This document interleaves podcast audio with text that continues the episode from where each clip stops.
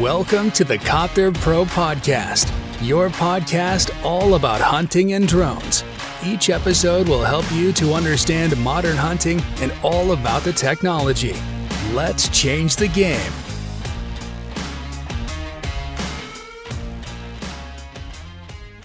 Herzlich willkommen zur neuen Podcast-Folge hier bei Copter Pro. Und zwar heute zu dem Thema C-Klassen bzw. C-Klassen-Zertifizierung. Was ist das Ganze? Was bedeutet das für eure Bestandsdrohnen? Ja, und was gibt es zu beachten? Um einfach mal Licht ins Dunkle zu bringen, haben wir hier eine Podcast-Folge aufgenommen, damit ihr hundertprozentig auf dem besten Wissensstand seid und überhaupt mal versteht, um was es bei der C-Zertifizierung überhaupt geht.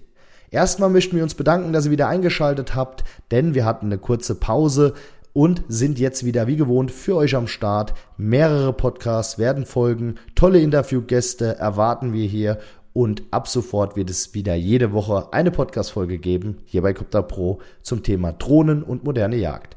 So, und jetzt in der heutigen Folge geht es um das Thema C-Klassen beziehungsweise die Zertifizierung von Drohnen. Was ist das überhaupt? Ich versuche euch das mal Step by Step zu erklären, was es damit auf sich hat und was das für eure Bestandsdrohnen beziehungsweise auch für neue Drohnen bedeutet. In erster Linie müssen wir ein bisschen zurückgehen, denn die EASA Drohnenverordnung, also ein europäisches Recht für den Drohnenbetrieb, gibt es ja schon länger.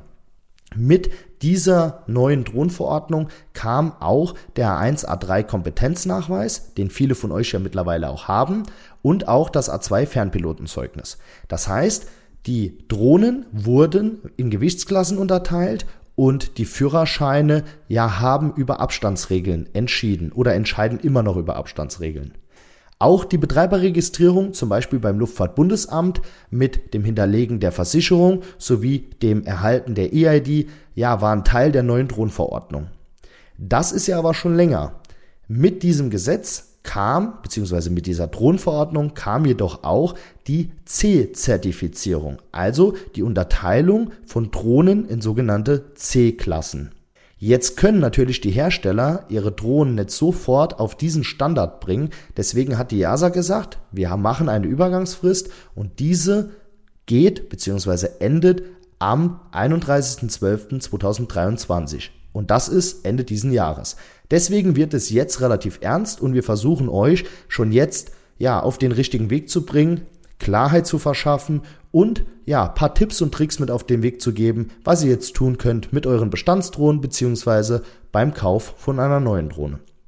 Also, ich habe ja gerade erklärt, die EASA-Drohnenverordnung gibt es schon länger. Die C-Klassen waren schon immer ein Teil davon. Die Übergangsfrist hat uns aber ein bisschen mehr Zeit, nicht nur uns, sondern auch den Herstellern mehr Zeit verschafft, sich um die technischen Voraussetzungen zu kümmern, die die Drohnen erfüllen müssen, um überhaupt C-zertifiziert zu werden.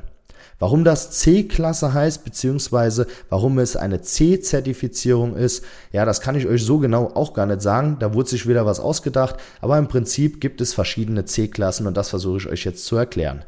Also, es ist eine Unterteilung zwischen dem Gewicht der Drohne und die fängt an bei C0, dann geht es weiter mit der Kategorie C1, C2, C3 und im Endeffekt dann die C4-Kategorie. Also es gibt mehrere Kategorien und wir fliegen in erster Linie in der Kategorie C2 mit unseren Drohnen. Also mit den meisten Drohnen sind wir, wie zum Beispiel der DJI Mavic 3 Thermal, in der C2-Kategorie unterwegs. Diese C-Kategorie bedeutet folgendes. Die Drohne muss im Prinzip eine Lautstärke bei den Propellern nachweisen können, beziehungsweise die Propeller müssen generell leiser werden. Und das sind so technische Voraussetzungen. Ebenfalls muss die Software es hergeben, dass die Drohne eine sogenannte Remote ID hat. Was ist eine Remote ID? Remote ID ist quasi eine Identifikation der Drohnen aus der Ferne. Nimm mal an, ein Tower von einem Flughafen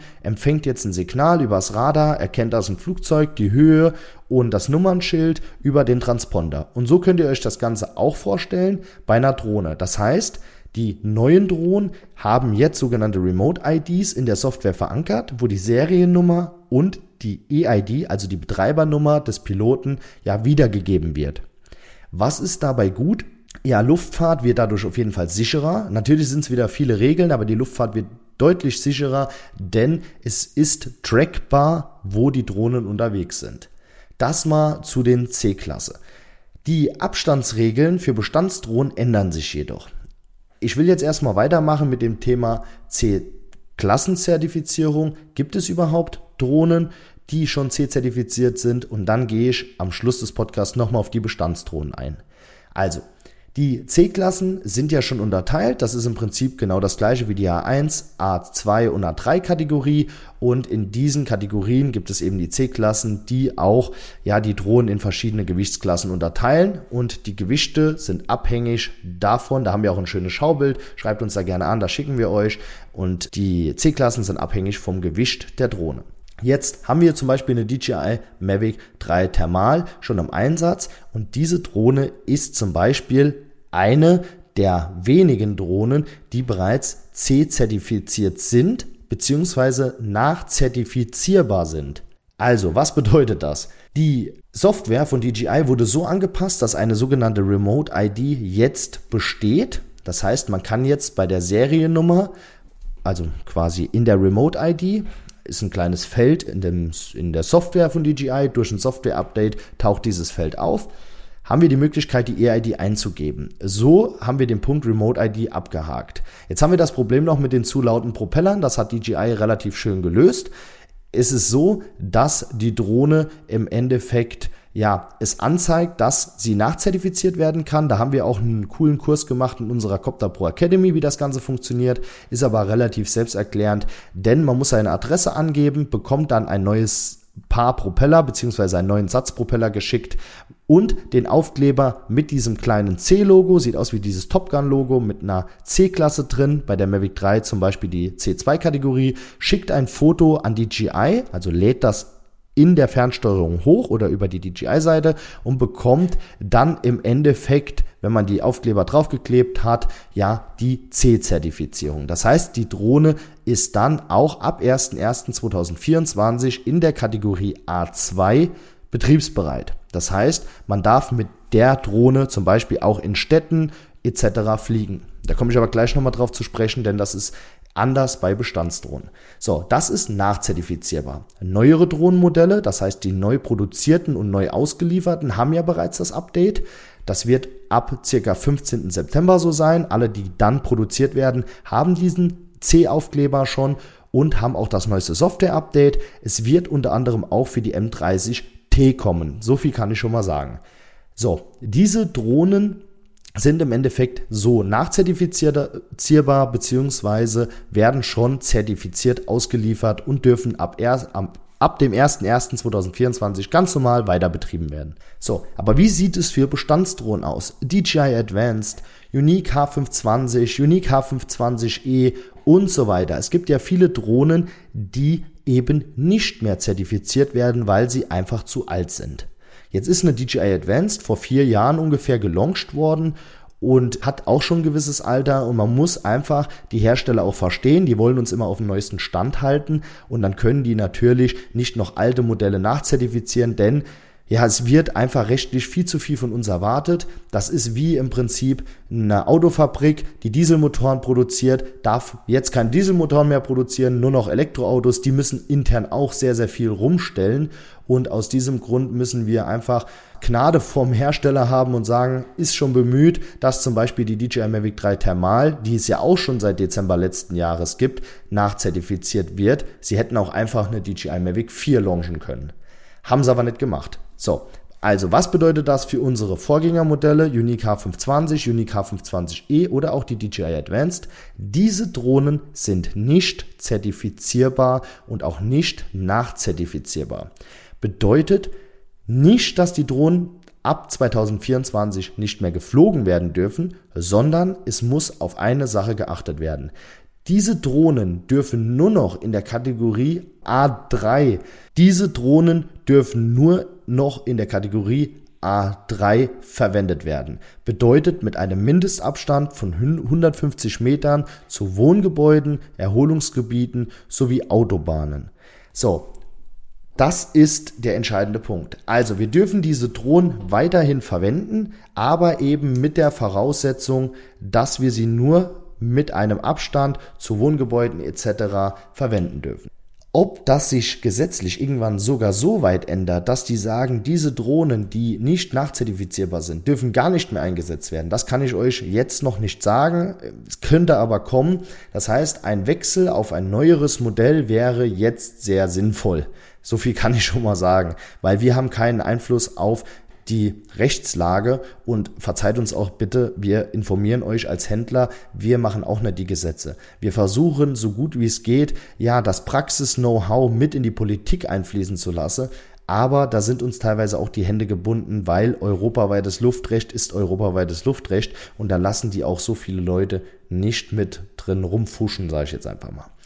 Ja, also vom Prinzip her ist so, verzeiht uns das, wir wollen euch einfach nur auf dem rechtlich neuesten Stand halten, euch informieren, was möglich ist und es tut uns selber leid, dass die Bestandsdrohnen dann nicht mehr verwendet werden dürfen in manchen Kategorien. Aber für viele, gerade unsere Kunden im Jagd- und Kidsrettungsbereich, ist es relativ uninteressant, denn die Kategorie A3 mit 150 Meter Abstand ist immer noch gut genug, um Rehkitzrettung und jagdlichen Bereich abdecken zu können oder den jagdlichen Bereich abdecken zu können. So, so viel zu dem Thema. Ich fasse es nochmal ganz kurz zusammen. Die C-Klassen sind Teil der EASA-Vorschrift gewesen, schon bei ja, dem Wechsel auf die neue Thronverordnung.